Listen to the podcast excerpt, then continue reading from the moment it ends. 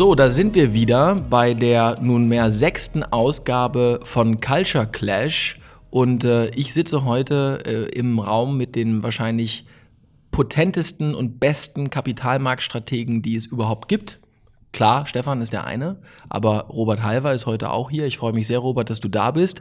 Ich glaube, wir haben heute eine ganz interessante Session vor uns und äh, ja, willkommen. Ja, danke für die Vorschusslorbeeren. So bin ich ja noch nie vorgestellt worden. Ja, das hebt ja mein Selbstwertgefühl äh, direkt bis in den Himmel. So soll es sein. Ja, sehr schön. Aber man weiß ja nie, was für eine Intention dahinter steckt, was man mir entlocken möchte. Ja, so einiges, äh, lieber Robert und Philipp. Ich muss dir Folgendes sagen. Ähm, ich muss das natürlich neidlos, äh, ich bin aufgeladen mit Neid anerkennen, dass Robert ähm, einfach nochmal das deutlich in den Medien präsentere Gesicht ist zum Thema Börse, nachdem Dirk Müller so ein bisschen in der Versenkung verschwunden ist. Man sieht ihn nicht mehr in den öffentlich-rechtlichen Medien, will darüber gar nicht spekulieren ist Robert derjenige, den man immer sieht. Und ich bin ja ab und zu an der Börse für Radio oder für Fernsehen. Und äh, wenn ich komme, ist Robert immer schon da. Und wenn er nicht da war, dann gehe ich, ist ja wirklich so, äh, verlass die Börse und dann kommt er gerade rein. Und da gibt es so eine Dreiklassengesellschaft an der Frankfurter Börse. Es gibt Gäste, die werden angemeldet und die müssen an der Tür abgeholt werden. Dann gibt es Gäste, ähm, die bekommen eine Poolkarte, die müssen nur den Personalausweis abgeben und dürfen dann eigenständig in die Börse. Und dann gibt es Gäste, die haben einen Ausweis und kommen da rein. Und den habe ich auch beantragt ähm, und habe gedacht, also wenn der Halver den hat, ich bin auch jetzt so oft da, will ich auch so einen Pass haben um einfach durchzugehen und nicht immer bei den Mädels an der Anmeldung äh, da äh, fragen zu müssen. Und dann sagte mir die Börsenleitung, aber nee, das würde nicht gehen. Und das liegt aber nicht daran, dass du noch häufiger da bist, sondern dass die Baderbank, für die du arbeitest, da Büros hat. Und deswegen können die das beantragen. Und da die Akatis kein Börsenmakler ist, muss ich also immer angemeldet werden. Aber ich darf zumindest eigenständig reingehen. Nein, aber Robert ist einfach medial präsent. Und keiner hat so schöne Wort Spiele zum Thema Börse wie, wie du, seitdem Costolani tot ist. Und ich würde mir mal gern so am Anfang so eine Salve äh, von, von Sprüchen von dir ähm, wünschen, weil ich kann sie mir immer nicht merken. Ich höre sie und sage, es ist brillant, könnte ich aber auch nicht bringen, weil ist dann nur nachgemacht, merkt jeder, ist den Halver kopiert. Ähm, aber ich kann mich immer nur an Mutti im Hosenanzug erinnern. Ich überlege gerade, ob das hier die Halver, Robert Halver Aufbauwoche werden soll. Ja, was habt ihr gut zu machen hier? Also da wundere ich mich ja jetzt mittlerweile. Was habe ich für ein Glück? Ich habe das Glück, dass ich natürlich beim Arbeitgeber bin, der Baderbank AG, wo das freie Wort erlaubt ist. Erstens, was ja gar nicht mehr so häufig ist in Deutschland. Zweitens, ich blicke von meinem Fenster im Büro auf die Börse. Ich bin in drei Minuten da. Das heißt, ich bin oft genug der Ausputzer für andere, wenn die absagen. Zum Beispiel ein Stefan. Ja, das kommt ja auch schon mal vor. So, und natürlich, äh, wenn man mit der rheinischen Muttermilch groß geworden ist, dann ähm, sind die Metaphern, die Bilder natürlich sehr, sehr klar und äh, das Beispiel mit Mutti, ja, Frau Merkel als Mutti, kann man natürlich ergänzen. Wir werden demnächst ab 1. November auch eine Mutti der Geldpolitik haben, ja. Madame Lagarde, Französin. La mère monétaire sozusagen, ja. Die wird die Mutti-Qualitäten von Angela Merkel vielleicht im geldpolitischen Bereich noch mehr darstellen. Aber entscheidend ist, wenn man das sagen kann, was man sagen möchte, dann hat man den Sechser im Lotto mit Zusatzzahl. Das würde mich jetzt mal interessieren, wenn du das sagen kannst, was du denkst, äh, insbezüglich, äh, insbezüglich zu unseren beiden starken Frauen, die jetzt kommen, also einmal die neue Kommissionspräsidentin und einmal die neue EZB-Präsidentin. Was ist dein, was, was hast du schon eine Einschätzung? Das würde mich mal interessieren. Also ich denke, Frau von der Leyen, die sicherlich fachlich geeignet ist, aber sie ist natürlich irgendwo auch ein, wie soll ich sagen, äh, das Mittel zum Zweck. Die Franzosen wissen natürlich ganz genau, wird eine deutsche EU-Kommissionspräsidentin, dann haben wir auch einen Freischuss. Und der Freischuss der Franzosen heißt natürlich Madame Lagarde, eine IWF-Chefin noch, die natürlich für Staatsfinanzierung steht. Und die Franzosen haben immer schon seit Jahrzehnten immer den Wunsch gehabt, dass doch bitte jede Notenbank die Staatsdefizite locker leicht durchwinkt. Genau das werden sie jetzt bekommen. Das heißt, für die deutsche Frau von der Leyen zahlen wir einen dramatisch hohen Preis. Die letzten Stabilitätsreste werden auf dem Altar der europäischen Einigung äh, geopfert. Die EZB, die ja mit, laut, mit jetzt mit Draghi, mit EZB gleich einer Zahl bestimmt übersetzt wurde, wird unter Frau Lagarde die Europäische Zentrale für Bedürfnisbefriedigung. Der Staat darf Schulden machen und die EZB finanziert und alle finden es toll. Das ist äh, der Punkt, den wir hier haben. Und das ist an sich dann nicht in Ordnung, aber wir haben uns da reingeritten und, und, und, äh, jetzt und Merkel wollte das. Das ist doch ganz klar. Merkel hatte doch die Wahl zwischen dem EZB-Präsidenten und dem Kommissionschef oder jetzt der Kommissionschefin. Ähm, und das habe ich frühzeitig in meiner Kolumne geschrieben, bin ich ganz, bin ein bisschen stolz drauf, dass Angela Merkel auch den Jens Weidmann nicht wollte, ähm, weil sie eben auch nicht einen in der Bundesbank haben will, der Deutschland wegen der Austeritätspolitik noch unbeliebter macht in Europa. Das war, glaube ich, genau das, was Merkel wollte. Und ich stehe auf dem Standpunkt mit der ganzen Stabilität, ja, kann man lange argumentieren, aber der Rubikon ist ja eh so weit überschritten. Was willst du denn machen? Kannst du jetzt Bundesbankpolitik jetzt einführen? Kippt Europa um in die nächste Rezession und der Euro zerbricht. Eben. Äh, Frau Merkel weiß natürlich ganz genau, als Physikerin, sie ist ja clever. Ne, sie kennt sich also mit mathematischen Grundformeln aus, mit dem Motto Gewicht plus Kraft gleich Hühnerauge, wird ein deutscher EZB-Präsident, gerade auch Herr Weidmann. Er muss dann natürlich eine Stabilitätspolitik fahren, zumindest in Randbereichen. Er kann es natürlich nicht alleine bestimmen, weil er steht da für Stabilität. Er macht es ja unglaubwürdig. Ja? Er kann nicht sagen, ich war bis gestern, äh, war ich sozusagen der große Anhänger von Steaks und ab heute gibt es Tofu. Das macht ja keinen Sinn, der macht ja unglaubwürdig. Aber man weiß natürlich auch, du hast gesagt, Stefan, der Rubikon ist überschritten, wir sind in einer Schuldenunion angekommen und der Weg zurück ist nicht mehr machbar. Es geht also nur darum, wie können wir jetzt die Stabilität heilen.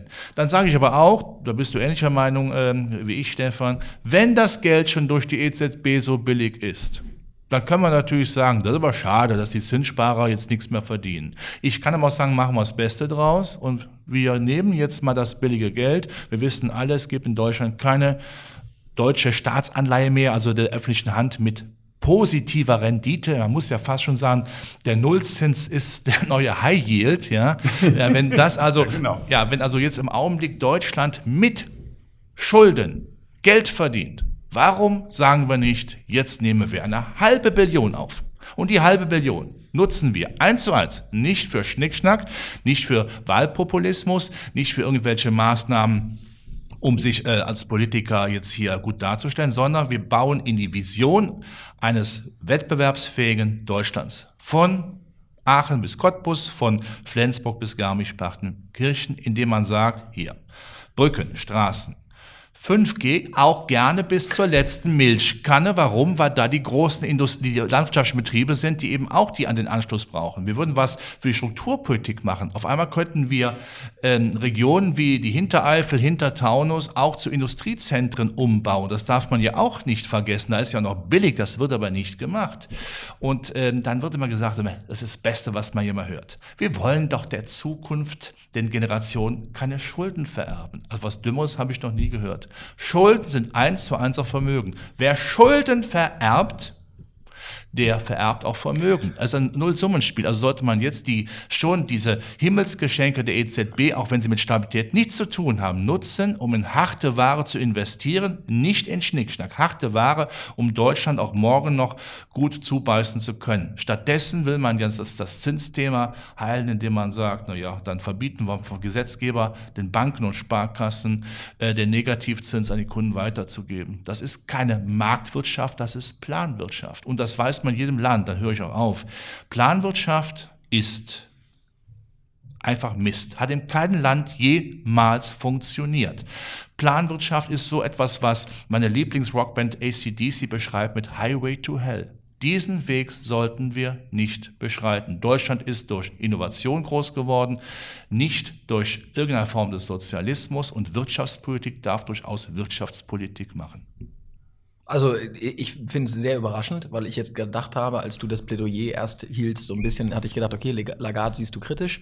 Ähm, wir haben ja schon mal drüber auch diskutiert. Äh, ich, äh, in 2008 war ja der große Vorteil der deutschen Industrie, dass in dem Moment, wo eine Krise passiert und insbesondere dann, wenn wir eine Neuordnung im Währungssystem hätten, nur eins zählt, nämlich was ist noch da in den Köpfen der Menschen und was ist noch da an Infrastruktur und was kann man nach einer Krise oder auch einer Neuordnung ähm, tun. Ne? Und ich glaube auch, ich komme aus dem Technologiebereich, wie du weißt. Das heißt, ich denke tatsächlich, dass es ein absoluter Riesenfehler ist, dass man jetzt nicht zum Beispiel in, in den erneuerbaren Energien, aber auch bei der Mobilität genau dieses Geld, von dem du sprichst, industriepolitisch ähm, nutzt. Ne? Das heißt, dass man, dass man eigentlich, wir haben ja, wir legen aus meiner Sicht zwischen zwei Wettbewerbsverzerrungen als Europäer und als Deutsche Wir haben einmal das Silicon Valley, was in der Lage ist, mit Venture-Kapital und mit sehr, sehr überbewerteten Indizes wie dem Nasdaq eine Dominanz aufzubauen im digitalen Technologiebereich.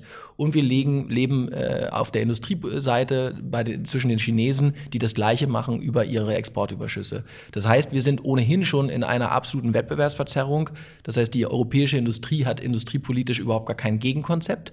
Und das Gegenkonzept könnte jetzt genau das sein, was du, was du ja auch benennst, ne? dass man eben sagt, okay, fire away, wir nehmen uns bestimmte Industriesegmente, wo wir noch eine Chance haben, Automotive, Energiebereich, können das regulatorisch stützen, weil wir einfach zwingen, dass die Häuser modernisiert werden, zwingen, dass es eine Abwrackprämie gibt für einen Verbrennungsmotor. Volkswagen würde das, glaube ich, toll finden mittlerweile und geben da richtig Gas. Ne? Also ich bin, ich finde es überraschend. Ich hätte jetzt gedacht, dass jetzt das Stabilitätslied kommt. Äh, ich sehe es witzigerweise genauso. Entweder man traut sich das jetzt und sorgt dafür, dass äh, diese Infrastruktur gebaut wird, oder wir sind aus meiner Sicht, ne, ich sehe das ja aus einer Sicht von, was passiert im Silicon Valley, was passiert in China, ähm, äh, dann glaube ich, wird es eng, ja, ich, auch für den deutschen Mittelstand. Ja. Philipp, du hast vollkommen recht, äh, aber das Thema Stabilität kann man ja von zwei Seiten beleuchten. Wer heute am falschen Ende spart, sich kaputt spart und quasi ich als Katholik äh, dann das Thema äh, schwarze Null in die Monstranz gesetzt wird, über die Plätze getragen wird. Das hat keinen Nährwert. Das ist für mich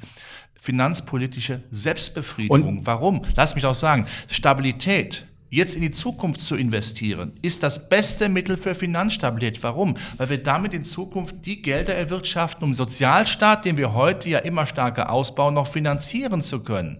Im Gegenteil, wenn wir heute nicht in die Zukunft investieren, müssen wir demnächst Schulden machen, um den Sozialhaushalt aufrecht erhalten zu können. Und das kann man nicht mit Vermögenssteuern wieder machen oder Reichensteuern, weil die hauen uns ab ins Ausland. Das ist für mich eben auch klar. Das ist Stabilität. Qualität. Und Deutschland hat durch das gute alte Automotto Vorsprung durch Technik immer weit vorne gestanden, hatte die Industrieweltmeisterschaft. Wenn wir jetzt Vorsprung durch Technik, durch Rückschritt, durch Innovationsalarm ersetzen und nur die Probleme der Digitalisierung sehen, die Digitalisierung nur als ansteckende Krankheit betrachten, die äh, ausgemerzt werden muss wie ein Virus, ja, dann kann ich nur eins sagen als Rheinländer, wir versaufen unser Oma ihr Kleinhäuschen.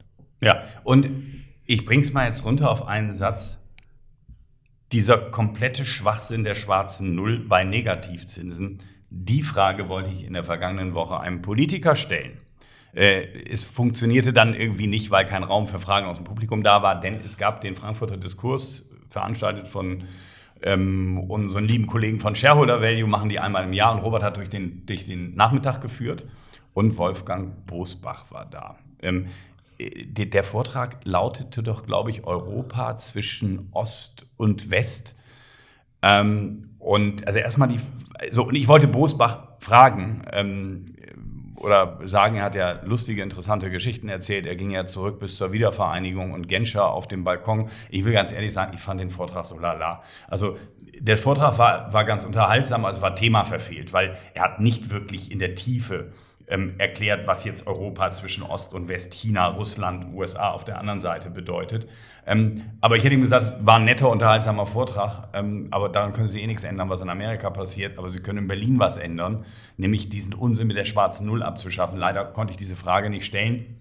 Ähm, denn das, das, das ist für mich einfach unbegreiflich, dass man in Berlin an diesem Schwachsinn festhält. Weil es ist so offenkundig, ja, dass die Chinesen mit der Seidenstraße ihre Infrastruktur da aus dem Boden stampfen und diese Handelswege und die Amerikaner mit diesem Steuersystem, ja, wo sie einfach jetzt Niedrigsteuerland machen und jetzt auch die Infrastruktur erneuern. Und wir glauben in Deutschland, das Heil liegt im Sparen. Da bin ich ja eher auf der Seite von Matteo Salvini, der sagt, wir müssen jetzt mehr Defizit machen. Nur man darf es nicht konsumtiv ankurbeln, sondern investieren. Ja. Das Problem ist, wir diskutieren über die Schulden immer falsch. Wir denken immer, Schulden sind gut oder schlecht. Die einen sagen, die Schulden sind gut, die anderen sagen, die Schulden sind schlecht. Nein, es gibt schlechte Nämlich konsumtive Schulden und gute Schulden. Und das sind die investiven. Und die müssten wir machen, dann, wenn wir auch noch Geld dazu kriegen. Richtig. Ist das ein schönes Schlusswort für dieses Thema? Und, äh du willst weitermachen mit Dingen, die Spaß machen, ne? Das ist ja, genau. klar. Die ernsten, relevanten Themen, die interessieren dich gar nicht. Und jetzt müssen wir wieder irgendwas machen. Interessieren die Hörer, das weiß ich, aber ja. das interessiert mich ja nicht, was den Hörer interessiert. Ja. Für mich ist das hier Selbstverwirklichung, um ja. das mal klar zu sagen. Aber äh, Stefan Philipp, lassen wir noch, noch mal kurz bei dem Thema bleiben, weil die Deutschen lieben ja Stabilität. Ja.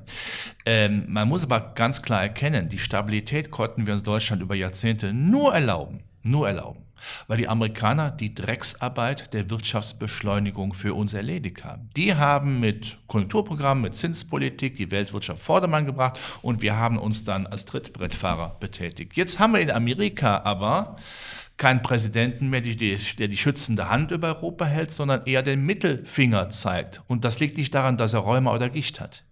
Das ist ein Problem. Auf der anderen Seite, Philipp, du hast es erwähnt, die Chinesen sind dabei, uns vom Industriesockel runterzustoßen. Und Stefan, du hast recht, gute und schlechte Schulden. Gute Schulden sind in der Tat gut, auch für die Zukunft. Wenn wir drei hier jetzt bei einer Bank oder Sparkasse Zinsen mit Minus bekommen würden, Baufinanzierung, dann wären wir geistesgestört. Gibt's in Dänemark. In Dänemark ja, werden genau. die ersten Kredite rausgereicht für Häuser. Ja. Käufer, die kaufen Häuser, nehmen Kredit ja. auf und kriegen noch Geld dazu. Ja, dann wären wir bekloppt, wenn wir nicht zugreifen würden. Wir wären mit der Muffe gepufft. Warum? Weil wir ja den Schulden, da kann man sagen, es sind Schulden, sind bafui. Aber ich habe ein Vermögen. Also Schulden gleich Vermögen. Das Vermögen wird durch die Tilgung abgetragen, ähm, äh, wird größer und äh, die Schulden kleiner. Dass man das nicht macht, ist eigentlich wie Märchen. Wenn das Geld so billig ist, sogar man Geld damit verdient, muss man sagen, wenn es vom Himmel Brei regnet, muss der Staat den großen Löffel nehmen und fressen, fressen, fressen. Allein schon, um den Industriestandort interessant zu halten. Dazu gehören übrigens auch dann, das wird nicht jedes freuen, der zuhört, aber auch die Senkung der Unternehmenssteuern. Ja, Wir haben den Exodus der, nicht nur der Großindustrie, der Mittelstand haut uns ab. Der geht nach Amerika, der geht nach Asien. Das sind eigentlich die, diejenigen, die die Arbeitsplätze hier sichern. Und ja. das ist ein Riesenproblem. Da sind wir froh, dass Cup Insight immer noch hier ist. Ich glaube, ganz kurz dazu noch, wir haben in Deutschland so eine, so eine völlig, so einen völlig bescheuerten Satz, der da lautet, man kann nur ausgeben, was man vorher erwirtschaftet hat. Ich meine, Cup Insight, neue Büros hier, ich habe es gesehen. Ähm, das war klar, dass das jetzt kommt. Also ich meine, ihr haut die Kohle raus und ihr verdient ja wahrscheinlich noch nicht, ihr seid Start-up, das alles wieder rein, was ihr ausgebt. Und bei Google und bei Amazon und bei all diesen Unternehmen, bei all diesen Start-ups war das doch genauso. Die haben von Leuten, die Visionen hatten oder Leuten Geld gekriegt, die Visionen geteilt haben, so ist das ja bei euch, Geld gekriegt, haben eine Idee verwirklicht und haben erst Geld ausgegeben und haben es dann erwirtschaftet. Diese Idee, wir müssen es erst erwirtschaften, bevor wir es ausgeben, das gilt für einen Staat nicht. Das mag für eine schwäbische Hausfrau gelten und deswegen war das in dem Kopf von dem Schäuble. Ähm, aber das ist Schwachsinn. Ja, und die Chinesen, die Amerikaner, wenn man sieht, die verschulden sich so stark, obwohl sie eine schon einigermaßen laufende Wirtschaft jeweils haben, so stark, dass sie niemals dem Euroraum beitreten könnten. Was machen sie mit dem Geld? Sie tun was für die In Infrastruktur. Unternehmenssteuersenkungen, Digitalisierung, Brücken, Straßen, gerade China. Sie investieren in die Zukunft. Du hast die Seidenstraße genannt. Und wir machen gar nichts und sagen nur, wir haben die schwarze Null naja, und sind stolz drauf. Ich, jetzt muss ich mal, jetzt muss ich ja, ich habe gedacht, ihr brecht die Lanze. Aber ich, ich glaube, ich, man muss ja erstens zwei Dinge feststellen. Das eine ist, dass man Dinge, dass man Geld, das man ausgibt, erst erwirtschaften muss. Das war mal wahr. Das heißt, es gibt, gab mal eine Zeit mit Zinsen, die noch positiv waren. Es gab mal eine Zeit, in denen Technologiezeiträume, das heißt also, dass eine Technologie über Dekaden wirtschaftlich war. Ähm, in, diesem, in dieser Zeit haben die Großen die Kleinen gefressen und da galten diese Grundsätze noch und die haben wunderbar für Deutschland funktioniert. Ich glaube, das, deswegen, das stört mich immer so an der Debatte. Alles, was man verstehen muss, ist, nichts von dem, was die Mittelständler in den letzten 30 Jahren gemacht haben, war falsch. Es ist heute einfach auf, auf, auf einer, aufgrund der Veränderung der Gesamtumstände falsch. Und das, das ist der eine Punkt. Der zweite Punkt ist, ich glaube, die Politik hat sich ein Narrativ gebaut und das, äh, aus dem kommen sie nicht mehr raus, nämlich das Nord, dieses Nord-Süd-Narrativ. Die Nordländer sagen, wir machen keine Schulden, wir haben äh, Außenhandelsüberschuss, wir sind die Lehrmeister Europas. Damit kann man Wahlen gewinnen. Und aus diesem Narrativ kommt jetzt zum Beispiel die Union, auch getrieben von der AfD, gar nicht mehr raus. Ja?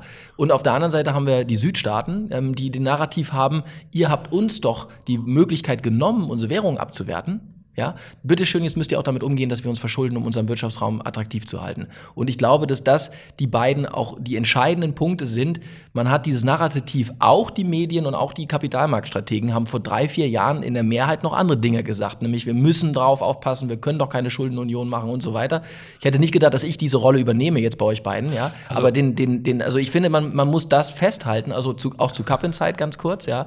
Ich sage ich selber schon Cup Inside, also Cap Inside. Ja, Cap. Ähm, ist, Cap. ist der, der entscheidende Punkt ist eben heute leben wir in einer, in einem, in einem Umfeld, wo auf verschiedensten Ebenen sich die Fundamentalgrundlagen ändern. Die technologischen Zyklen werden so kurz, dass es nur noch um eins geht, nämlich die Schnellen fressen die Langsamen. Es ist, spielt gar keine Rolle mehr, wie groß du bist und was du an Patenten hast oder das siehst du ja. Und das ist der Grund, warum Verschuldung noch attraktiver wird, so wie du sagst. Ein Technologieunternehmen, was einen Zeitraum hat von fünf, sechs Jahren, nimm doch mal ne, Spotify und davor iTunes und wie sie alle heißen, du hast ja immer diese schöne Erklärung da. Ähm, alle Paradigmen haben sich geändert und wir haben Volkswirte und Kapitalmarktstrategen, die in so einem Umfeld nie gearbeitet haben und Politiker auch. Das heißt, ich glaube, das wirklich große Problem ist, dass wir noch gar nicht verdaut haben, was schon längst passiert ist und äh, ich finde es aber spannend zu sehen, weil es hätte ich nicht gedacht, dass ihr beiden schon voll auf dem Dampfer seid, also aus meiner Sicht dem richtigen. Ähm, finde ich ja, überraschend. Da ist ja, ja, da ist ja sogar Clemens Füst und auch der von mir durchaus sehr geschätzte Michael Hüter äh, ja. angekommen. Eher ja. konservative Ökonomen stellen jetzt diese schwarze Null in Frage. Und, und so. SPD-Mann wie der Olaf Scholz, der hier, wir sind ja vom Hamburger Rathaus hier Luftlinie 100 Meter entfernt, ähm, der hält an dieser schwarzen Null fest, weil sie irgendwie in Deutschland populär ist. Aber liebe Leute, Break jetzt hier, das ist mir jetzt du hast keinen Bock Politik, mehr, ne? das ist, ja, eher, du hast recht. Weil, jetzt müssen wir dem Robert mal kurz das Konzept des Podcasts erklären. Du hast keine der anderen Folgen gehört, kann man dir auch nicht zumuten. Ich höre mich auch mal eher Frechheit, selber. Frechheit. Ich höre mich immer eher selber auch lieber reden, als anderen zuzuhören. Ich lasse mich gerne überraschen, ja. ja genau. Wenn man weiß, um was es geht, bereitet man sich ja unwillkürlich vor. Da geht die Lebendigkeit flöten. Ja. Ist beim Rheinländer sehr selten okay, aber ich lasse mich gerne überraschen und äh, ich finde es schon interessant, genau. dass uns hier der junge Philipp jetzt hier uns bei alten Hasen Stefan ja, ja. quasi die Welt erklären äh, äh will oder Mach muss. Ich gerne. Ma machst du gerne, ja, aber du siehst, das sage ich trotzdem noch, also der Stefan und ich haben schon auch vor drei, vier Jahren durchaus am Stabilitätsapfel genagt, weil wir wissen, er glänzt nach außen, aber innen drin ist er wurmstichig. Gut, ich finde es gut. Sehr schön. Gut, Stefan, jetzt gibst du uns einen, äh, einen Intro-Punkt für ein neues Thema. Ja, genau. Was machen also wir jetzt hier? Ja, ja, vielleicht ganz kurz das Konzept des Podcasts erklärt. In diesem Podcast kannst du jetzt auch mal, ich werde dich auch ein paar Sachen fragen, Dinge erzählen, die du sonst in anderen Medien nicht los wirst, weil sie da einfach nicht hinpassen, weil es die Zeit einfach nicht gibt.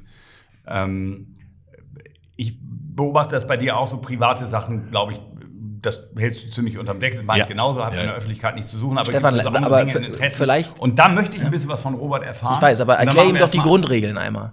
Einmal die Grundregeln, weil ich ja, glaube, wenn er die nicht, du. genau, also das ist, das haben wir am Anfang vergessen. In der Regel, wenn wir einen Gast haben, erklären wir einmal die Grundregeln. Die Grundregeln sind, dass wir jedem Hörer sagen, dass wenn er, ähm, wenn wir über Hörer sp äh, sprechen, also Leute, die nicht hier sitzen, können die jederzeit sich bei uns melden und dürfen auch, wenn wir über sie sprechen, in den Podcast kommen. Das heißt, wir haben auch schon relativ äh, starke Meinungen vertreten gegenüber Persönlichkeiten, die durchaus bekannt sind. Das ist das eine. Das andere ist, wir sind absichtlich satirisch humoristisch. Das heißt, wir sagen auch in jedem Podcast irgendwo an einer Stelle einmal, Leute, wir, wir, wollen hier ein bisschen Spaß haben und wir wollen auch die Dinge mal beim Namen nennen, ohne dass gleich einer um die Ecke gekommen, gebogen kommt und den, den, den mahnenden Finger erhebt. Das heißt, nur, dass du das weißt, das ist absichtlich so. Und wie gesagt, jeder, der da beitragen möchte oder ähm, das Gefühl hat, dass wir hier was sagen, was nicht passt oder nicht stimmt, kann uns ja eine E-Mail schicken, aber wir machen das ausdrücklich. Das heißt, wir wissen, dass unsere Hörer das schätzen. Wir haben mittlerweile über 2000 ähm, und äh, insofern gib ruhig Gas, nur dass du die Rules of Engagement Neudeutsch kennst. Ähm, hier ist das ausdrücklich erwünscht. Ja gut, da habe ich keine Hemmungen mit. Äh, ich als Rheinländer, ich habe äh, Till Eugenspiegel immer in der engeren Verwandtschaft und von daher habe ich, schön. nehme ich die Regel gerne auf. Ob ich den, die Regel da abends mal brechen muss, äh, kann auch ja, sein. Ja, ich habe mich noch nie an Regeln gehalten. Gut. Ja, das ist sehr schön. Deswegen bist du ja auch eingeladen in den Podcast. Und wir machen immer so ganz kurze kleine Breaks und nach dem Break kommt dann ein Spieler ähm, und darauf darfst du dann reagieren. Man wird Spekulant ungefähr wie ein unschuldiges junges Mädchen zu dem, erst, zu dem ältesten Beruf der Menschheit kommen kann. Am Anfang macht sie es aus Neugierde, dann aus Lust und zum Schluss nur für Geld. So, lieber Robert, wo bist du denn? Nur noch fürs Geld? Also, Oder aus Spaß? Beides. Also der Lustgewinn ist immer dabei, um es beim Thema zu bleiben, lieber Stefan. Ähm, was ist so verkehrt daran, Geld zu verdienen? Vor allen Dingen auch in puncto Altersvorsorge. Ich denke zurück, ich habe immer schon äh, mit kleinsten Beträgen schon im Studium äh, Altersvorsorge über Aktiensparpläne gemacht. Ja, ich konnte eigentlich trotz Krisen gar nicht verhindern, reich zu werden. Ich sehe es bei meiner Tochter. Wir haben das Kindergeld zuerst ansatzweise, immer später auch aktienmäßig immer äh, in Sparpläne investiert. Das Kind ist über die Zeit zu einer guten Partie geworden. Hast du ja? gehört? Er, er konnte es nicht verhindern, reich zu werden. Wenn du noch Investoren suchst hier. Philipp, hörst du zu?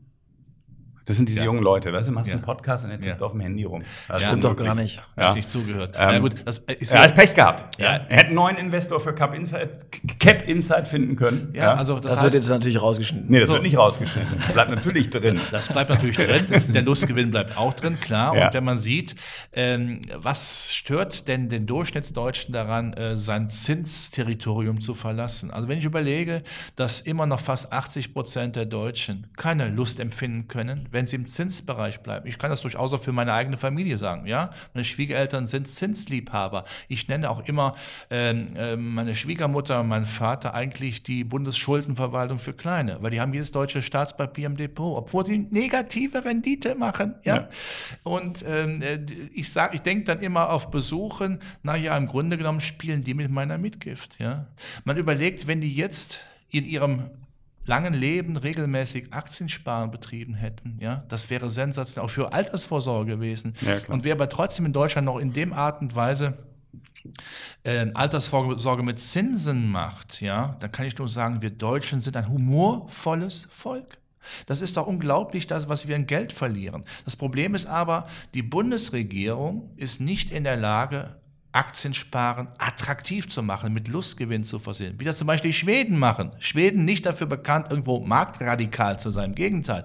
Aber die haben begriffen, wenn wir so weitermachen in Schweden, dann zahlen wir später doppelt und dreifach Sozialleistungen, weil keiner eine vernünftige Altersvorsorge hat. Wieso Ja, kriegt wir- man das wir- nicht hin? kann ich ganz mit, kurz- mit, ja. Regel, mit, mit regelmäßigen Aktienansparmöglichkeiten, die eben dann auch äh, begünstigt werden, die aus dem Steuerbrutto bezahlt werden, die später auch dann nicht besteuert werden. Nein, stattdessen kommen wir auf die Idee, eine Finanzmarkttransaktionssteuer einzuführen, mit der Begründung, Spekulation zu bekämpfen, aber Derivate lässt man außen vor. Und die, und die Hochfrequenzhändler, die Ja. unter Tage arbeiten, ja, auch. Ja. Das ist ja das Absurde. Ja. die, die handeln ja in Millisekunden und Ja. die wollen sie ausschließen, sondern nur das, was End of Day dann an Umsätzen irgendwie da ist, soll besteuert werden. Ein solcher Schwachsinn. Aber wo du sagst Altersvorsorge, das muss ich ganz kurz einbringen. Ähm, der Henrik Lebersee Akatis, ähm, die Website geht jetzt in Kürze live.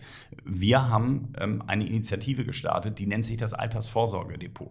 Ähm, wo, ich kann das ganz kurz umreißen, wo wir sagen, du kannst da einzahlen. Also der Arbeitgeber kann einzahlen, es wird von der Lohnsteuer befreit. Ähm, du kannst auch privat aufstocken bis zu einer gewissen Höhe. Und ähm, wenn du das früh entnimmst, wird das hoch besteuert. Und wenn du es erst ab Rentenalter entnimmst, wird es niedrig besteuert, beispielsweise mit 10 Prozent. Wäre eine ganz einfache Form, nicht so kompliziert wie Rürup, Riester, BAV. Also einfach Ähm, eine Schleichwerbung für Akatis. Ne? Das, äh, Nee, für, nein. Ihr für macht Fonds. also, ihr macht, also, ihr macht da- Flossbach einfach nach dann- im ersten Schritt, oder? Wieso machen, ja, machen die sowas? Nee, also äh, soweit ich weiß, ist das wollte dich nur ein bisschen hat, hat, ärgern. hat der hat der Hendrik Lieber auch mit mit Bernd Flossbach ich- darüber äh, gesprochen. Wir wollen, ich wollen eine bessere wir, wir reden auch mit dem BVI darüber. Ähm, weil, weil das ist eine ganz einfache Geschichte und dann braucht ja jeder Deutsche ein Fondsvergleichsportal, weil du, der, der Anleger kann dann selber aussuchen, in welche Fonds er anlegt. Er muss in Fonds anlegen, er kann es nicht in Cash liegen lassen. Ähm, stehen so gut wie alle Fonds zur Verfügung, nur nicht so spekulative, die irgendwie auf, nur auf Rohstoffe setzen. Ähm, und so könnten die Deutschen wunderbar für ihr Alter vorsorgen und der Staat würde, würde es fördern. Wenn du es vorher entnehmen willst, wie gesagt, dann wird es hochbesteuert. Wenn du es für die Altersvorsorge lässt, ähm, dann wird es niedrig besteuert. Aber es macht keiner. Es gibt Und im da tut sich ja was. Ja, Doch, es es gibt im ja was. Koalitionsvertrag irgendwas, aber es, also im Grunde muss man mal sagen, erstens, die Niedrigzinsen sind für die Fondsbranche super. Warum? Weil sie einfach ganz klar die, die, die, die, die Narrativ des Zins töten. So, das ist schon mal gut für die ganze Branche. Also für jeden, der Investmentfonds hat, jeglicher Couleur ist das gut. Das zweite ist, die betriebliche Altersvorsorge, die jetzt kommt, wird dazu führen, dass, äh, dass aus unserer Sicht, dass sich immer mehr auf Unternehmenssicht auch Mitarbeiter sich damit auseinandersetzen, wie kann man privat vorsorgen. Und es gibt also auch das fondsgebundene Vorsorgen wird immer interessanter, genau wie du sagst.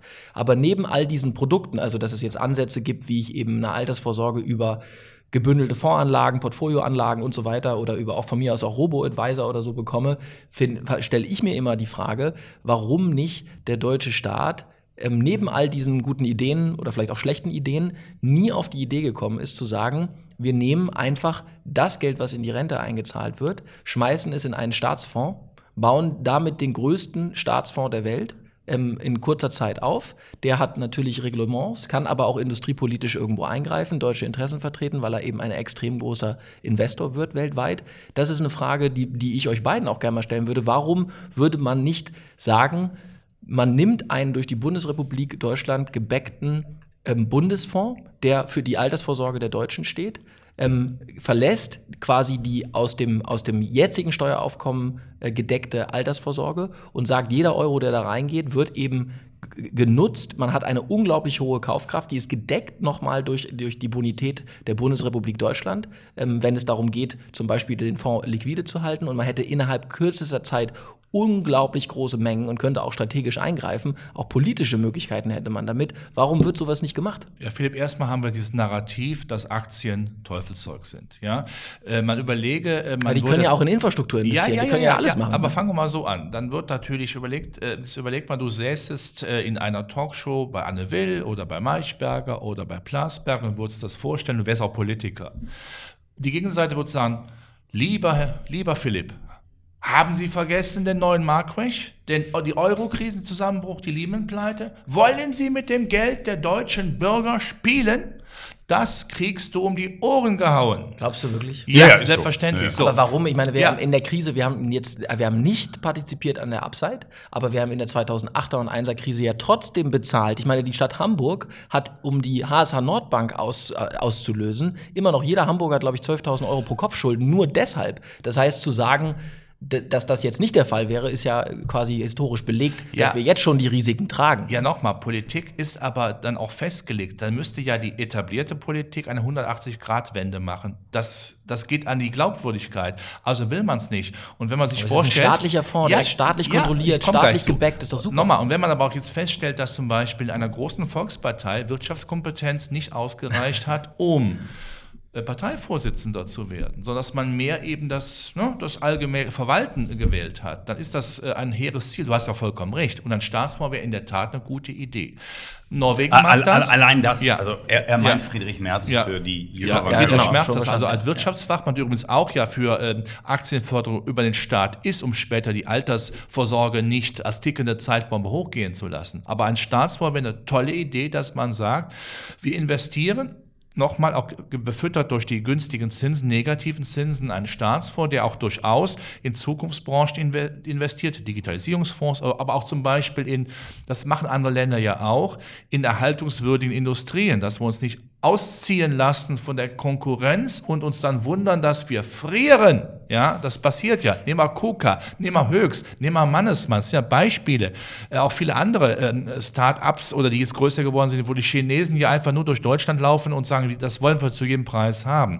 Wir verfressen die Zukunft, weil wir festhalten an politischem Irrsinn und Absurdität, nicht die Zukunft gewinnen, gewinnen zu wollen. Ein Staatsfonds wäre eine tolle Idee. Und wenn man dann auch sagt, so, wenn ihr schon keine Lust habt, äh, Aktienfonds oder was zu machen, dann machen wir ein Steuerkonzept. Ihr könnt an dem Staatsfonds, was weiß ich, Deutschland äh, will die Zukunft, können wir mal einen Namen, einen Arbeitsnamen kreieren. Wer darin investiert, investiert darin aus dem Steuerbrutto Ja, also wird nicht entweder belangt und später ist es auch steuerfrei, wenn man eine gewisse Zeit auch beibehält. Also soll natürlich nicht nur äh, mal kurzfristig Ja, sein Jahre zum und dann Beispiel, hätte ja. man das. Ja. Um eben das große Thema Altersarmut, das kriegen wir, wenn wir so wollen, das kriegen wir definitiv, um das ganz einfach zu verhindern. Aber da braucht es, glaube ich, einen Quantensprung und jetzt muss man aber auch die Realitäten sehen. Und da habe ich ein bisschen Herrn Bosmann letzte Woche, äh, Stefan, verstanden, der sagt, da müssten solche massiven Berge beiseite geräumt werden in der Juristerei. Das soll kein Grund sein, das nicht zu machen. Natürlich muss man das. Politiker müssen Visionen haben. Hier, wir, hier widerspreche auch ich auch dem äh, bei mir auch beliebten Helmut Schmidt. Politiker müssen Visionen haben, die müssen nicht zum Augenarzt dafür gehen. Man muss sehen, was ist in 10, 20 Jahren. Weil die Chinesen es genauso machen. Die denken nicht in vier Jahren, die denken, was ist in 20 Jahren? Und die gehen schnur geradeaus. Und wenn wir eben demnächst dann Altersarmut, wenn wir so weitermachen, haben sollten, dann darf sich keiner wundern. Die Politiker kriegen ganz andere Bezüge als der Durchschnittsrentner. Das darf man eben auch nicht vergessen. Überhaupt ist ein Witz, dass ja deutsche Politiker, die mit der deutschen Rentenversicherung nichts am Hut haben, darüber bestimmen. Ähm, hast du Friedrich Merz mal kennengelernt? Ja. Ja, also ich habe den auch kennengelernt mit Veranstaltungen in Berlin moderiert, wo der war. Und der, der wird ja auch, wird ja auch in den Medien immer so gesagt, dass er so arrogant rüberkommt. Also ich habe ihn gar nicht so empfunden. Ähm, ich fand ihn sehr locker, sehr, sehr nett, sehr charmant. Ähm, das war auf dem Portfolio äh, Institutionell Kongress. Und wenn man aber sich anguckt, was ab dem Punkt, wo der sich um diesen Parteivorsitz beworben hat, passierte mit BlackRock, was da durch die Medien gegeistert ist, wie BlackRock hingestellt wurde. Ja, die sind ja überall beteiligt. Ja, warum denn? Weil das meiste bei BlackRock in Indexfonds ist. Und dadurch, dass dann die den DAX irgendwie abbilden, haben die eben an diesen großen Werten sehr viel. Und dann wird das aber so hingestellt, als würde BlackRock quasi die ganze deutsche Industrie lenken. Die treten ja gar nicht als aktivistischer Investor auf, sind dann in ein Topf geworfen mit Equity, Private Equity und mit Hedgefonds. Ähm, und du kommst da nicht gegen an, wenn, wenn die großen Medien das dann so auf die Titelblätter kleistern. Da kannst du noch so sehr erklären. Ich habe das dann Freunden erklärt, ja, also beim, beim Radfahren. ja und, und, und die kamen dann ja hier BlackRock und so und die sind doch aber so mächtig und, und habe dann mal erklärt, was BlackRock macht und dass deren Hauptbusiness eben diese Indexfonds sind ähm, und dass das passives Investieren ist und überhaupt gar kein Ja, und dass er auch nichts zu sagen hat dort. Ich meine, er ist bei der deutschen Entität. Ne? Ich meine, das ist, der hat bei BlackRock America, also bei dem äh, Headquarter, gar nichts zu Ja, melden. Ja? Also genau. der hat überhaupt gar keine Einflussmöglichkeiten. Aber ich, ich glaube, das ist, das ist, das ist nochmal, also es ist ja auch gar nicht so, dass es die Infrastruktur noch gar nicht gäbe. Ne? Die KfW ist einer der größten Banken überhaupt. Ja, ähm, wir, der European Investment Fund ist da, die European Investment Bank ist da. Ähm, das sind unglaubliche und das ist ja, das ist ja das Kranke daran, ne? wenn man sich überlegt, die European Investment Bank ist jemand, der sehr viel Loan gibt, also sehr viel, der sehr viele Darlehen gibt, insbesondere Eigenkapitalgebern, die teilweise dann aus China kommen. Das heißt, wir haben, da sind ja riesige Bilanzsummen da, sind, da sind, ist auch schon eine Infrastruktur da von also Beamten und von, von Verwaltern und was weiß ich nicht. Und es wird überhaupt nicht genutzt und gelenkt. Und das, das neben, also ich kenne die Friedrich-Merz-Geschichte, ich finde es auch tragisch. Ich glaube, er war einfach zu lange weg. äh, Ne? Ich will das, Der kommt aber noch mal. Die, Ja. die, Ja. merk, die lassen doch die AKK jetzt mit dem undankbarsten Ministerposten, den du haben kannst, nämlich Verteidigungsministerin dieser abgewirtschafteten Bundeswehr, die lassen die so vor die Wand fahren. Die blamiert sie. Hat sich bei, bei hier dem, dem blauen Haaren, wie heißt er noch? Äh, fragen wir mal unseren Rezzo. Aufnahme. Riso. Ja. Riso, nee, nicht Rezzo Schlauch, das, war- der war mal Bürgermeister, glaube ich, in Stuttgart. Ähm, äh, nee, Riso. Ähm, Nur einfach nur und, Riso. Und dann, dann hat sie sich doch jetzt noch mal wieder so blöde blamiert. Was, was war das noch? das war der Maaßen, das war der Chef vom ja, genau, dass, dass sie den jetzt ja. aus der Partei ausschließen will. Und noch zwei, drei so Patzer und dann ist die weg. Dann sind die Umfragen für die so schlecht. Und dann kommt Friedrich Merz wieder durch die Hintertür. Es ist trotzdem, trotzdem schade, dass sie nicht was Neueres und Frischeres haben, weil äh, ich finde es ja toll. Ich finde Merz auch nicht schlecht. Meine Damen und Herren, sollte irgendjemand von der CDU zuhören, wir haben hier einen jungen, frischen Startup-Unternehmer. Ja, ich bin zu der grün. Ist voll Ich bin voll zu Energie. grün. Nein, Robert, Robert und ich sind auch schon, ja, wir sind einfach zu lange dabei, aber Nee, also wir können ähm, ja- Chef, wir du können bist die- zu grün. wir können gehörst, zu du, grün. gehörst, zu den, gehörst du zu diesen Leuten, die ständig mit dem Flieger von einem Ja. Investor zum nächsten Ja. fliegen?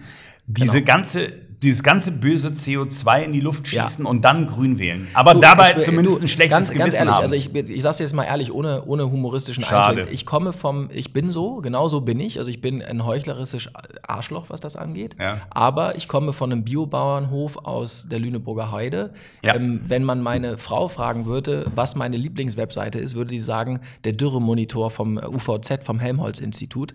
Ich schaue mir jeden Tag, weil ich einfach da groß geworden bin, morgens die Werte an, der, der Trockenheit auf 1,80 Meter und 25. Das ich geil. ich gucke mir die Bäume an, ich fahre meinen Vater besuchen und du, ich, ganz ehrlich, ich fange beinahe an zu heulen. Du siehst die alten Bäume, wo ich meine Kindheit verbracht habe und du siehst die tiefwurzelnden und, äh, Bäume, die Probleme haben, die werfen ihre Blätter jetzt schon ab. Ich merke das, ich fühle das und trotzdem sitze ich im Flieger. Aber deswegen, deswegen ist es für mich ja so ein, deswegen bin ich viel zu grün für die CDU, weil für mich ist der New Deal, den wir brauchen, ist grün. Und für mich ist der New Deal genau das machen, was du gesagt hast, nämlich Kohle aufnehmen ohne Ende, regulatorisch so eingreifen, dass Europa quasi aus dem CO2 raus muss, diese Wirtschaft dominieren durch eine extreme Subventionierung, durch extreme Investitionen in dem Bereich, um dort eine, eine systembeherrschende Positionierung sich zu erwirtschaften, weil die wird kommen. Also CO2 ist ein Bilanzrisiko für jedes Unternehmen. Das ist die letzte Möglichkeit, die wir haben. Die Chinesen können es nicht machen, weil sie es nicht durchgesetzt bekommen, weil ihr Wirtschaftswachstum dann runtergeht. Die Amerikaner können es auch nicht machen, weil sie aus politischen Gründen gar nicht in Und der die Lage sind aber mit Indien zusammen für 85 Prozent des CO2 Ja, ja, das kann, du, kannst diese, du kannst diese Und das relativierenden... CO2 ja, ist, das vagabundiert doch um die Welt. Oder ich war mit, schon verstanden, ich war mit? Christian Lindner, hatte ich das Vergnügen schon bei Maybrit Illner zu sitzen und dann kommen die Relativierer, die sagen... Echt? Du warst ja, bei Maybrit genau, war ich. Und dann habe ich... Ist das noch in der Mediathek? Das ist, kannst du dir noch gerne angucken. Oh, super, das und, ja die, und die und dann kommen die Relativierer und die hasse ich am meisten, deswegen kann ich auch nicht in die CDU, weil die dann sagen, ja, die Greta, die fährt jetzt mit ihrer Yacht darüber und dann fliegen da zwei Leute über den Atlantik. Ja, so ein Scheiß Ja, aber ganz ehrlich, oder oder oder man sagt, da wird gesagt, die Industrienationen haben eine Idee, wie sie beitragen zum Klimaschutz, ja, ähm, und möchten die gerne umsetzen und dann wird ganz, wird sich zurückgesemmelt in, in Selbstverliebtheit und gesagt, na, also das ist doch alles Quatsch, weil die Chinesen sind doch diejenigen, die das, also diese, das, da raste ich aus. Ich war, Aber da, ich hab, äh, da, siehst, da bin ich nicht mehr Freunde, dabei. Die werden, Wir, werden äh, dir groß zustimmen. ja, Ich, aber das ja, ist doch, denke, aber wir haben, wir haben die Chance, daraus industriepolitisch was zu machen. Und ich gehöre nicht zu den Leuten, die ihren Lebensstil ändern wollen. Aber ich weiß genau, weil ich habe für Tesla das Geschäft auch aufgebaut, ich weiß ganz genau, dass wir werden nur dann gewinnen, auch gegen den Klimawandel, wenn wir Technologie bauen, die genauso convenient oder sogar noch cooler sind als die anderen. Und das ist möglich, das sieht man. Es ist alles möglich. Alles ist möglich. Wir sind auf dem Mond gelandet. Ich habe heute Morgen Nee, nicht wir, das waren nicht wir. Wir sind aber mal Ja, bis Stalingrad marschiert genau. und bis Paris. Gut, richtig. Das ist eine andere Geschichte, die ist nicht so schön. Das sollte man, das lassen wir jetzt auch drin, ja, weil da hast du selbst Schuld. Aber der, der Punkt ist der, in 2013 bin ich mit, äh, mit dem Model S das erste Mal durch Deutschland gefahren. Kannte keine Sau. Ähm, in 2013 habe ich, wir bei der Sonnenbatterie das erste Mal so eine Batterie vorgestellt. Übrigens dem Altmaier, ja. Alle haben gesagt, das wird nie kommen, braucht man nicht. Es geht alles. Und ich glaube nur an Wandel durch Kapitalismus, weil der Mensch hat nur eine zuverlässige Eigenschaft und das ist Gier. Und die zuverlässige Eigenschaft der Gier wird immer alles toppen. Wenn wir morgen sagen würden, Plastik aus den Weltmeeren hat pro Tonne einen Wert von 50 Cent, dreht die chinesische Fangflotte um und macht den fucking Pazifik leer. So, das heißt, was wir mal, das ist das, was mich an den Grünen nervt, ist, die Grünen verstehen nicht, welche unglaubliche Kraft, egal ob positiv oder negativen Kapitalismus hat, und dass wir die Welt nicht ändern oder retten können ohne ihn. Man muss ihn nur richtig einsetzen. Deswegen komme ich bei den Grünen nicht klar, bei der CDU komme ich nicht klar, weil es viel zu viele Leute gibt, die keine Ahnung haben, die, die, die, die ein Klientel bedienen, die ein Narrativ haben, die immer noch so ein bisschen schmuddelig, so ein bisschen, ja, die Jetzt- Spanier jetzt- sind jetzt- faul. Ich, ich Da komm spüre, nicht jetzt kommt Stimmung Ja. Nee, da kommt, Podcast. genau, Philipp, aber das ist, deswegen, es gibt die Ideen und es wurmt mich jeden Tag, wenn ich das sehe, dass die Grünen auf der einen Seite die Wirtschaftskompetenz nicht haben und die CDU äh, einfach äh, geballte Inkompetenz hat. Die, und, äh, das ist schlimm. Und was, das ist und, einfach was, schlimm. und was ist mit der FDP? Gott, ich kann Christian Lindner nicht leiden. Nee. Es ist ein absolutes, eine Ich absolute sehe, Luftnummer. ich Typ. sehe, dass die grüne Revolution dabei ist, ihre Kinder zu fressen und durchaus auch den Philipp schon erreicht hat. Das ist auch gut so. Was du gesagt hast, hat mir gut gefallen, dass man sagt, warum ist nicht machbar, Ökologie und Ökonomie zu versöhnen? Diese Bretter vor dem Kopf, die müssen runter Ja, auf aber- allen Seiten. Das heißt, man, lass mich das mal sagen. Wichtig ist, glaube ich, dass man sagt, wir können die Zukunft gewinnen, auch mit Klimaschutz. Aber dann bitte auch Konsequenz. Und die Heuchelei muss aber dann auch aufhören. Auf beiden Seiten, aber auch bei den Grünen, dass man sagt, ähm, ich, äh, den Öko-Abdruck äh, eines Teslas, den würde ich auch mal ganz gerne in seiner Gänze mal betrachten. Alles Das fein, wichtig, alles fein. ne? Was uns ja nie hilft, ist die Moralisierung. Die Nein, die Moralisierung haben hat noch nie Nein, was das Entscheidende aber. ist, das Die Entscheidende, was die Grünen, also ich meine, der Lindner kommt und sagt, ja, das müssen wir technologisch lösen. Aber wenn wir die Technologie nicht haben, müssen wir uns mit der Technologie auseinandersetzen, die jetzt da ist, ja, die wir nutzen können und nicht darauf setzen, dass irgendeiner eine tolle Erfindung macht. Das sehe ich auch so. Nur bei den Grünen schwingt halt immer dieses Thema mit, dass sie Ja. denken, die Zukunft liegt auf dem Bauernhof des 18. Jahrhunderts. Nein, und, nein, nicht und, nur das. Und, und, Es und ist- das wird eben nicht Nein, funktionieren. Und was sie, ne, noch was anderes, sie verstehen es nicht. Ich habe viele, viele gute grüne Freunde und ich war selber auch bei, im Gorleben habe ich mich da auf die Schienen gesetzt und so weiter. Echt? ja, Revoluzzer. echt. Wow. Ähm, war, sogar, war sogar in Haft, genau. Ich Mit- war, so- Hessen so- sagen Bombenleger. Genau, ich bin Bombenleger. hast du, So, hast, und- hast du nochmal geguckt, aber- wo deine Aktentasche steht? Aber der, der Punkt ist der, der Punkt ist der, das ist ungefähr so effektiv wie irgendwie eine christliche Organisation, die mit dem Finger auf andere zeigt, weil sie, der, Finger ist das, was die Grünen können es Ja. einfach nicht lassen. Sie können es, Pragmatismus. genau. Pragmatismus sind- ist wichtig. ja, und sie sind- Pragmatismus. Und sie sind international, das merken Ja. die überhaupt nicht. Mit, mit diesem Umweltfaschismus. Sie sind im Grunde international, wenn sie auftreten, unterwegs in der alten deutschen Tradition. Am deutschen Wesen soll die Welt genesen. So, am deutschen Umweltwesen mit hehren Zielen. Aber diese, diese deutschen Umweltaktivisten treten genau in dieser deutschen Tradition auf. Wir haben es hier verstanden. Ja, ihr alle Das nicht. finde ich jetzt wir ein bisschen weit das hergeholt, ne? Doch, Aber- ist aber aber die so. Moral ist so. weg. Ja, Also ist aber das, das tun wir immer noch, auch wenn es um Schuldenpolitik mit den Südstaaten Ja, natürlich machen wir es auch. Ja, dann machen, Ja. das ist Ja, immer noch das ja, Gleiche. das deswegen haftet uns nicht, immer noch an. Genau, aber das Ja. ist dann, okay. Und das ist gefährlich, Äh, weil du es wir immer für setzen andere, drei weil du es Pragmatiker. immer für andere Genau, aber Dinge ich, auf. ich habe noch, ich hab noch einen, äh, einen äh, entscheidenden Punkt, den ich, äh, der, der mir wichtig ist, ist nämlich, du sagtest vorhin, lass uns mal Ökonomie und Ökologie versöhnen. Ja? Ich habe in meinem Leben zwei, zwei Studien begonnen, die ich alle abgebrochen habe, weil ich dann wirtschaftlich tätig geworden bin. Ich habe aber in St. Gallen noch mal ähm, was hinterher gemacht, um meine Mutter zu beruhigen. Und da ging es um nur um eins, nämlich um Nachhaltigkeit. Und der Begriff von Nachhaltigkeit ist immer ökonomisch, ökologisch und sozial.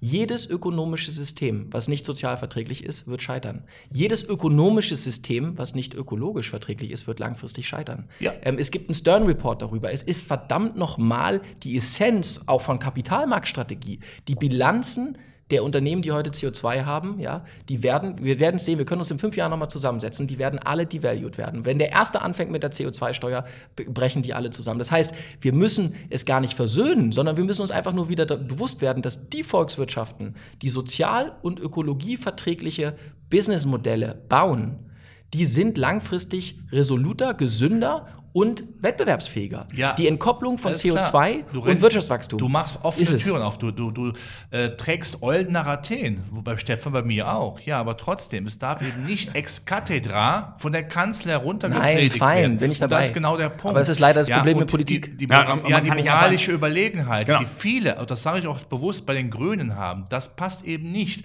Würde man sagen, Leute, wir lassen mal frischen Wind rein. Die Bretter müssen weg vom Kopf.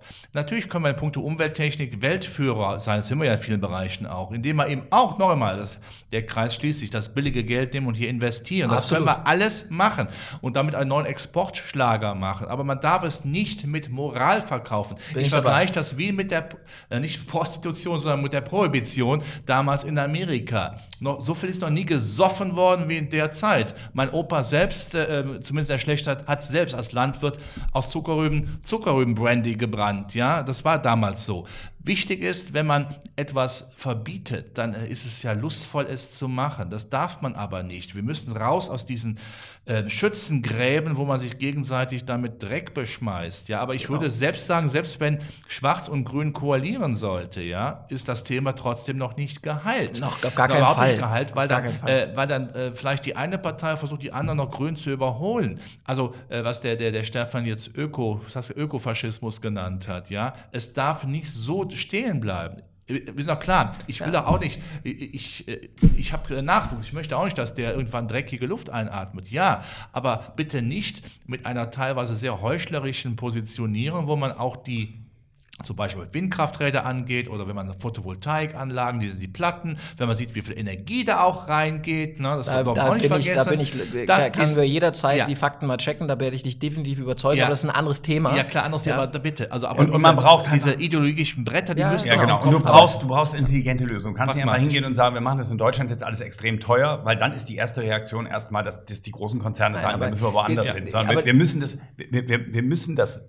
äh, so machen, dass sie es machen müssen und hintenrum müssen wir subventionieren. Mit So, dem billigen ist Geld, das wir richtig- morgen hinten vorne reingeblasen Ge bekommen. ge genau das, sodass das eben nicht unattraktiv ist, CO2-neutral in Deutschland zu arbeiten. Und dann hast du das Vorbildmodell für andere Länder, die dann sagen, ey, es funktioniert ja sogar. Und dann musst du die subventionieren, brauchst du sie irgendwann nicht der- mehr, weil es dann wieder Und der. Turbokapitalismus ist auch der einzige Timeframe, also die einzige Zeitschiene, auf der wir das noch schaffen können von der Entmüllung des Ozeans über die CO2-Reduktion. Der einzige Heilmittel, was es gibt für den Klimawandel, ist der Turbokapitalismus. Und das ist das, was mich total viel beschäftigt, wenn ich draußen meinen scheiß Dürremonitor mir angucke, weil ich durchdrehe, wenn ich die Leute sehe, die für grüne Themen stehen. Und auf der anderen Seite sehe ich die Turbokapitalisten und frage, warum rafft ihr es nicht? Ja, Und da muss ich im Nachhinein sagen, ich habe ja gesagt, ich will dir mal eine Geschäftsidee äh, äh, vorstellen. Da habe ich nämlich schon eine vor ein paar Wochen entwickelt. Ich habe lange, ich habe lange, muss ich sagen, Herrn Trittin, der ja aus Bremen kommt, ähm, belächelt, ähm, Bremer Lehrer. Ich habe sie erlebt und äh, da hat man dann eine ziemlich vorgefertigte Meinung. Aber im Nachhinein gesehen, also belächelt wegen dieses Flaschenpfands, ja, was es ja nur in Deutschland gibt, Pfand auf Einwegflaschen. Aber im Nachhinein betrachtet ist das vielleicht gar nicht so blöde gewesen. Und können wir nicht hingehen, wenn wir über das Thema Plastikmüll reden und sagen, jegliche Form von Plastikverpackungen. Und vielleicht macht man da nicht so einen Punkt, der von einem Gerät gelesen werden muss, sondern vielleicht einen, einen Stecknadelkopf, großen Mikro, weiß ich nicht. Und jede Verpackung, ja, die du hast, wird recycelt, weil sie 25 Cent bringt. Also auch wo der Schinken eingepackt ist. Alles, was irgendwie eine Größe hat, wo du das irgendwie fassen kannst. In- in Deutschland ist und, das ja kein und, Problem. Und, und, und wird recycelt ähm, und einfach wieder aufgearbeitet. Du hast auch so, und du hast kein Problem. Die Leute, die das wegschmeißen, weil sie sagen, mir doch egal, das sehe ich immer, wenn ich von Frankfurt nach Hamburg komme. Und der Zug läuft im Hauptbahnhof ein. Und ich bin dann auch nicht derjenige, der die eine PET-Flasche, die ich da gekauft habe, die eine Einwegflasche, die ich in Frankfurt am Bahnhof gekauft habe, meine Cola Zero, die ich dann in mein Gepäck stecke, um sie dann nach Hause zu nehmen oder dann noch am Bahnhof abzugeben. Aber da kommt jemand, durch den Zug gelaufen. Mit einer großen Mülltüte. Der steigt ein in den Hauptbahnhof und Altona steigt er wieder auf und hat zwei fette blaue Tüten. Das heißt, es gibt auch noch eine Art, wenn du so willst, Sozialumverteilung. Die Leute stocken ihr Hartz IV auf, Genau, ähm, indem sie den Plastikmüll das aufsammeln. ist- und das muss man gar nicht als Genau, das negativ ist- sehen. Und das sind auch nicht Ja, die Leute, die unseren jetzt- Dreck wegräumen. Sie sorgen einfach Stefan, dafür, jetzt- dass unsere Umwelt sauber wird und sind Umweltengel. Ja, aber so musst nimm, du sie nimm, dann nimm hinstellen. doch mal, nimm doch jetzt mal das Modell. Das Modell ist, weil das Modell ist super. Es zeigt auf der einen Seite, dass die Maßnahmen, die wir machen, auf einer viel zu niedrigen Basis sind, weil sie im Libanon werden, in Beirut gibt es keine, gibt's keinen, gibt's gar keinen Müllhalden. Die schütten direkt jeden Tag acht Tonnen ins Meer. So. Das heißt, das ist richtig, das Konzept ist richtig. Ne? Was wir tun müssten, ist, dieses Konzept des Flaschensammlers aus dem Zug, der das aus wirtschaftlichen Gründen machen, auf die oberste Ebene bringen. Das heißt, auf die oberste Kapitalmarktebene. Durch eine echte, also wenn China zum Beispiel mitmachen sollte, oder auch in einer Neuordnung, die leider mit Trump nicht möglich ist, zu sagen, es gibt ein Besteuerungssystem auf CO2, dann würde es einen ein, ein technologieunabhängigen Race geben, wer diese, dieses Instrument am besten beherrscht. Ja. Das heißt, du würdest oben, und das ist genau übrigens auch, was Lindner immer sagen, sagt, ohne es wirklich zu verstehen, weil er ist wirklich ein Pfosten, was das angeht, aber den, den, ähm, nämlich, dass Technologieoffenheit immer dann funktioniert, wenn ich einen funktionierenden Markt habe. Ja, und, wir, und wir müssen auch immer eins sagen, Rendite bringen. wenn ich mit einem Auto in Verkehrs teilnehmen te- will, dann habe ich verdammt noch mal eine Versicherung zu haben. Wenn ich Hausmüll auf die Straße stelle, einfach so, kriege ich eine Strafe. Wenn wir aber die Umwelt verpesten und die Atmosphäre und Abgase produzieren, wird dafür nicht bepreist. Das heißt, es gibt kostenfreie Verschmutzungsmöglichkeiten und alles, was man, und das ist in jeder Branche so. Es kann nicht sein, dass jemand in der Lage ist, Kosten zu verursachen und die nicht selbst beim Verursacher allokiert werden. Wenn wir das schaffen, wenn es eine, wenn es nur in dem westlichen Bereich oder auch von mir aus mit China eine Lösung gibt, wie man auf der obersten Ebene CO2 bepreist, und es ist extrem schwierig, das gut zu machen, aber wenn man das schaffen würde, würde der Flaschensammler anfangen. Dann würde der auf allen Ebenen anfangen. Es würde, es würde Geld damit verdient. Es würde auch keinen mehr interessieren in London oder an der Wall Street. Gut, jetzt lassen wir mal die Illusion runterbrechen auf Realität. Damit sollten wir dann äh, vielleicht nicht weltweit, sondern europäisch anfangen. Das wäre schon mal was. Ja, da wäre schon noch Genau. viel zu tun. Und da kommt es aber trotzdem im Moment nicht gut an. Das kenne ich aus äh, Besuchen in anderen europäischen Ländern, wenn Deutschland den moralischen Zeigefinger hebt. Das kommt nie gut an. Auch wenn es in einer Art und Weise mit selbstgerecht verkauft wird, dass man einige wirklich brechen müssen. Das ist nicht gut. Das muss man ihnen schmackhaft machen und deshalb bin ich es dankbar, dass mal ein grünen Vertreter, ja, da, du bist ja grün, Ich äh, bin, ich bin schizophren. ja, ist okay. Was du bist, na, ich will damit nicht grün und schizophren übereinstimmen, äh, Nein, nein, nein, nein, bringen, aber ich, habe ich bin, nicht ich habe zwei Herzen in meiner Brust. Ja, ich bin, gut, nicht, aber ich bin nicht okay. Grün, ich bin Also auch nicht wenn du aber so geläutert bist, wenn du aber so säkularisiert bist, dass du die das- reine, die reine grüne Lehre bereit bist. Schizophrenie hast? Politisch habe ich Bitte. Schizophrenie. Ja, also wenn, also Hallo? Wenn, also lieber Philipp, lieber ähm, äh, Stefan, wenn du also äh, die heilige grüne Ideologie säkularisierst, quasi am Zweiten Vatikanischen Konzil unterziehst, das kennt, es, kennt es der, der Protestant nicht. Also dann ist das schon sehr gut. Kennt Aber der dann, Protestant. Gut, dann sollte man zumindest mit Europa anfangen und da wäre sicherlich die Nutzung des billigen Geldes, das wir jetzt quasi geschenkt bekommen. Das ist ein freier Mittagstisch, da müssen wir nicht hingehen, der wird uns gebracht. Da müssen wir uns vollfressen. Dann wäre das eine super Sache. Das war jetzt Redundanz als Stilmittel der Satire. So, das war ein sehr, sehr politischer Podcast. Er ist noch nicht am Ende. Ich möchte ihn noch nicht beenden, weil ich möchte schon noch ein, zwei Sachen von Robert Halver wissen, weil das, was du jetzt gesagt hast, war prägnant. Ähm, so wie wir es von dir kennen, mit einer klaren Meinung vorgetragen. Und ich glaube, die Hörer werden das auch zu schätzen wissen. Aber ich möchte zwei Sachen wissen. Erstens möchte ich wissen, wie bist du in unser Business gekommen?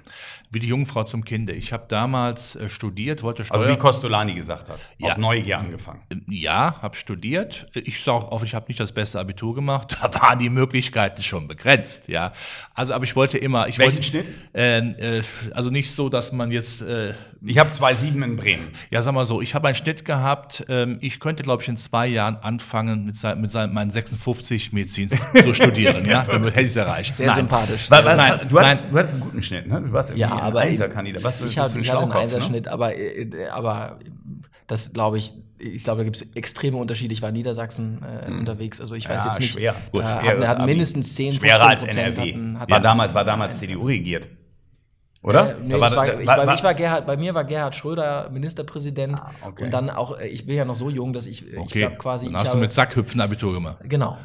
Und Eierlaufen, ne? Genau, Nein, das war, Sackhüpfen und, äh, Und Namen tanzen. Ja? Okay, das war in Johannes Rau damals Zeiten NRW nicht der Fall. Wir haben schon Transfer geleistet, aber ich war kein guter Schüler. Ich sehe das, sage das sehr deutlich. Aber ähm, im Studium äh, bin ich dann langsam explodiert und ich wollte Steuerberater werden. Das habe ich jetzt nicht gemacht. Das Gott wäre nicht für mich das Sei froh, Richtige sei gewesen. froh. Aber die, die, die Leute gibt es ja auch, die machen es ja recht gut. Nein, ich habe damals 80er Jahre, das waren die Regonomics, das war Mhm. Thatcherism, ja, das war ein Aktienmarkt. Da habe ich Blut geleckt. Ich erinnere mich dran, äh, damals ähm, auf Japanisch, mit einem japanischen Optionsschein richtig Geld verdient zu haben. Die sind nach oben gegangen. Du hast ja nur Geld verdient, ja. Und das hat schon meine, meine äh, Tendenz Richtung Analyse gebracht. Ich war immer gerne politisch äh, orientiert und äh, analytisch und das hat mich dann auch rein in den Kapitalmarktbereich gebracht. Und das äh, ist für mich auch der Traumberuf. Ich denke, wenn ich sowas heute nicht machen würde, ich glaube, dann hätte ich keine, keine sinnvolle Verwendung für mich, ja. So. Das mag ich ganz einfach gerne, Ja. ja. Du bist bei Bader. Ich erinnere mich noch, du warst bei Von Tobel. Kannst Von Tobel, wie ja, von Bismarck, von Tobel. ja, von Tobel. Ja. Ähm, und, und äh, Station davor, du hast vorhin im Vorgespräch Delbrück. Ja, ich also nach Studium war ich jetzt bei einer, bei einer Sparkasse in Essen. Mhm. Ähm, dann bin ich zu Delbrück gegangen, Privatbank. Die hat dann leider den neuen Markt nicht überlebt. Also bin ich dann zu von Tobel gegangen. Ja, habe also die Schweizer Bankkultur mal kennengelernt und bin dann, ja, ich bin jetzt zwölf Jahre bei der Bader Bank und Ja, äh, ja, das ist man. Und was macht schnell. Robert Halver? Also, du musst hier nicht viel Privates preisgeben, aber was machst du in deiner Freizeit? Guckst du Serien? Hast du Netflix? Liest du Bücher? Ich mache, obwohl es man mir es, äh, Oder nicht, Sport? Ja, man, obwohl man es mir nicht ansieht, mache ich regelmäßig Sport. Ja, Sumo-Ringen, ja, das ist ja schon mal der, eins, der erste Eintrag. Ne? Tischtennis. Ich kann dazu nur sagen, der Sumo-Ringer, ja, hat dann seine größte Waffe, wenn er sich auf seine Opfer legt. Stefan, freu dich drauf. So, also das ist das. Also ich reise gerne, ich mag das toll, ich finde das toll äh, zu reisen und äh, ich sammle auch gerne Münzen. Ich finde Münzen toll. Ja, Gold- und Silbermünzen. Und ich habe damals von meinem Opa so ein Säckchen Gold bekommen. Das habe ich auch nicht äh, nie äh, verkauft. Das würde ich auch nicht. Ich sage es so, eher würde ich mich kastrieren. Äh, aber das macht Spaß. Ich finde Gold, Münzen, Gold. Ich bin auch ein Anhänger äh, von Das heißt, Gold. du hast so einen kleinen Raum bei dir zu Hause und dann, dann Ich- polierst ich- du die Münzen, machst die Tür zu und dann Also, äh, machst du ich- klassische Musik an und polierst Münzen. Also ich sag mal so, ich äh, zwischen den Jahren nehme ich mir mal Urlaub und in der Tat gucke ich mir die auch gerne an und putze sie auch. Meine Frau denkt dann immer, äh, der hat sie nicht mehr alle, aber gut. Im Haus da tut er nichts, aber die Münzen putzt er. Nein. Also das macht schon Spaß. Ja, also das äh, macht mir schon Spaß. Ja. Und natürlich. Kann ich äh, nachvollziehen. Ich finde es ich find's und natürlich, ich äh, liebe es auch gerne, sowas wie jetzt zu machen. Äh, also auch meine, mein Stimmchen erschallen zu lassen. Ich mag das so gern. Schön. Karneval.